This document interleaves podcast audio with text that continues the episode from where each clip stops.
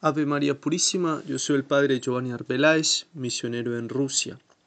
Hoy 28 de enero del año 2022, la Iglesia celebra la memoria litúrgica de Santo Tomás de Aquino, presbítero y doctor de la Iglesia. Lectura del Santo Evangelio según San Marcos.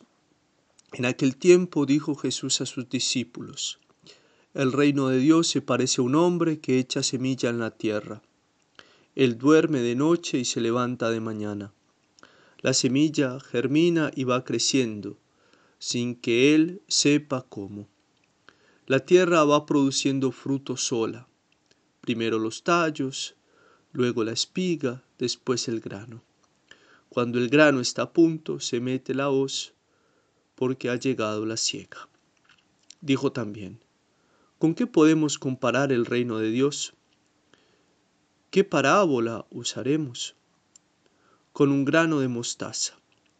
Al sembrarlo en la tierra es la semilla más pequeña, pero después de sembrada crece, se hace más alta que las demás hortalizas y echa ramas tan grandes que los pájaros del cielo pueden anidar a su sombra.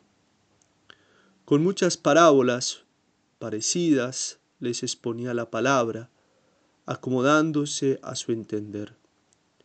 Todo se lo exponía con parábolas, pero a sus discípulos se lo explicaba todo en privado. Palabra del Señor. Gloria a ti, Señor Jesús. A lo largo de la historia se ha tenido una lucha entre las exigencias de la razón en la búsqueda de la verdad en esa búsqueda de la verdad del ser, y la fe divinamente revelada como fundamento último de esta verdad.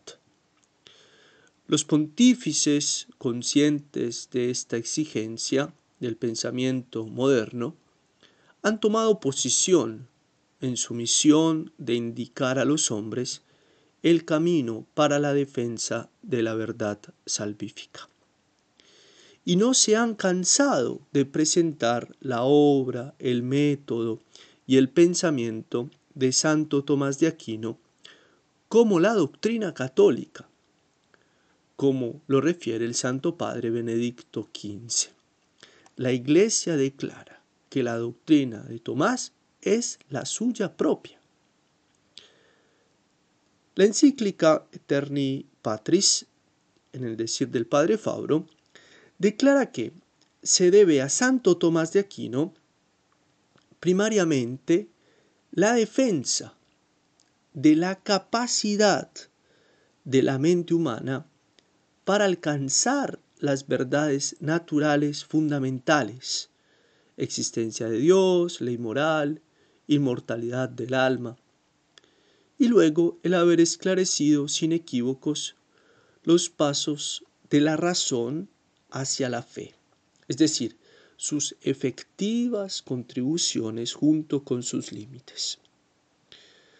Somos conscientes, siguiendo el pensamiento del padre Fabro, que el mundo moderno quiere presentar los frutos del ejercicio de la razón contra las bases de la fe, con el falso pretexto de que la fe elimina y suprime los derechos de la razón, pero sin razón. Así lo explica el Papa León XIII. En efecto, no en vano Dios insertó en el alma humana la luz de la razón, y la sobreañadida luz de la fe está muy lejos de extinguir o disminuir la virtud de la inteligencia, sino que más bien la perfecciona, y una vez robustecida su virtud la vuelve capaz de cosas mayores. O sea, por su parte, el sano pensamiento, lejos de contrastar con la fe, es la vía que lleva la fe y que a su vez limpia de obstáculos el camino. Continúa el Papa. Y en primer lugar, cuando los sabios emplean como deben la filosofía, no hay duda que ésta puede allanar el camino de la fe y guardarlo y disponer convenientemente los ánimos que la cultivan a recibir las verdades reveladas, lo cual indujo a los sabios a llamarla, sea preliminar de la fe cristiana, o el preludio o auxilio del cristianismo, o bien el pedagogo hacia el Evangelio. Hasta acá el Papa León XIII. Esta ha sido la posición de los santos padres y doctores desde la edad más antigua acerca de las relaciones entre la razón y la fe, a saber, un influjo positivo, recíproco, que se ha revelado siempre más explícito en el mismo magisterio público de la Iglesia, especialmente en los concilios ecuménicos hasta el Vaticano, al cual repetidas veces apela el pontífice. Dice el Papa, la fe libera y cuida la razón de los errores y la instruye con múltiples conocimientos. De este elogio, dirá el Papa, son merecedores principalmente Santo Tomás de Aquino, el doctor angélico, y San Buenaventura, el doctor seráfico. Es pues que la incomparable obra de Santo Tomás, el cual entre los doctores escolásticos sobresale ampliamente como príncipe y maestro de todos, en el hecho de llevar a la unidad y coherencia la obra de todos sus predecesores, o sea, de todos aquellos hombres que de algún modo contribuyeron a llegar a tener un conocimiento claro de, de la verdad en coherencia con la fe revelada.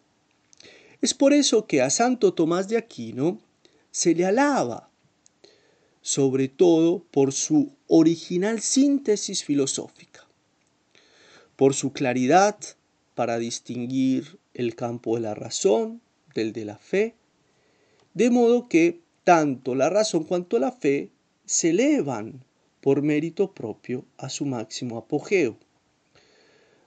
Dice el Papa, a lo cual se alega que el angélico doctor abarcó las conclusiones filosóficas en las razones y principios que por su considerable amplitud contienen dentro de sí la semilla de innumerables verdades, desarrolladas oportunamente con fruto muy abundante por los maestros que vinieron después, y como también se sirvió de este modo en la refutación de los errores.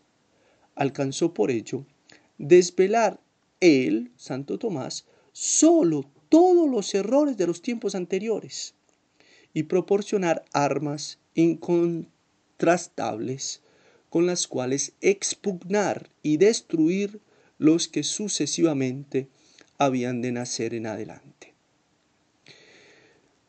Es importante poner de relieve cómo el método, la doctrina y la obra de Santo Tomás fueron fuertemente combatidos por los revolucionarios protestantes, padres del mundo y pensamiento moderno. Se cuenta que el desgraciado y hereje monje agustino Martín Lutero se mofaba quemando la suma teológica de Santo Tomás de Aquino ante el portón de Elster en Wittenberg, actual Alemania. En respuesta a este desafío protestante, el Papa León XIII afirma, de modo que la vía maestra para reencontrar la verdad perdida consiste en el retorno a la filosofía de Santo Tomás.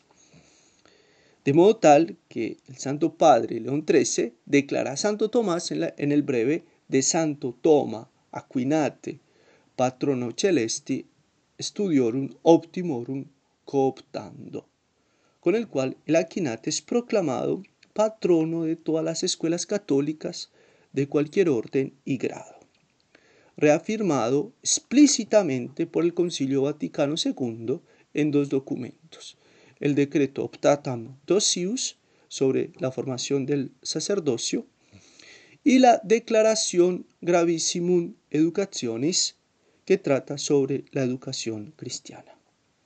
Después, el tomismo, por el querer de los últimos pontífices, reafirmado en los concilios de Lugdunense, Vienés, Florentino y sobre todo en el concilio de Trento y en el Vaticano I y II, fundamental en orden a la formación de los futuros maestros del pensamiento cristiano y para ello han dado normas precisas acompañadas de fervientes y continuas insistencias.